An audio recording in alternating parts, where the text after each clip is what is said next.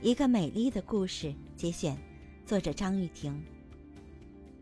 有个塌鼻子的小男孩，因为两岁时得过脑炎，智力受损，学习起来很吃力。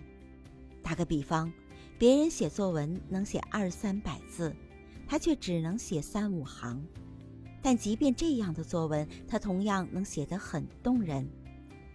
那是一次作文课，题目是愿望。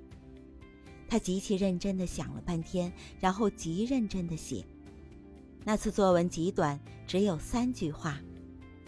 我有两个愿望：第一个，妈妈天天笑眯眯地看着我说：“你真聪明。”第二个是，老师天天笑眯眯地看着我说：“你一点都不笨。”于是，就是这篇作文深深地打动了他的老师。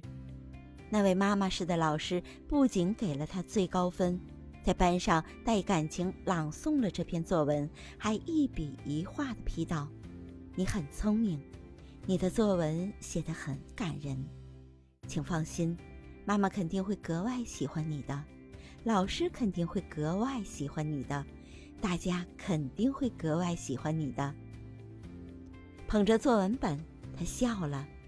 蹦蹦跳跳的回家了，像只喜鹊。但他并没有把作文本拿给妈妈看，他是在等待，等待着一个美好的时刻。那个时刻终于到了，是妈妈的生日，一个阳光灿烂的星期天。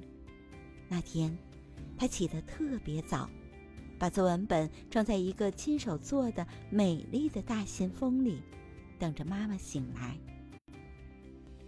妈妈刚刚睁眼醒来，他就笑眯眯地走到妈妈跟前说：“妈妈，今天是你的生日，我要送给你一件礼物。”果然，看着这篇作文，妈妈甜甜地涌出了两行热泪，然后一把搂住小男孩，搂得很紧很紧。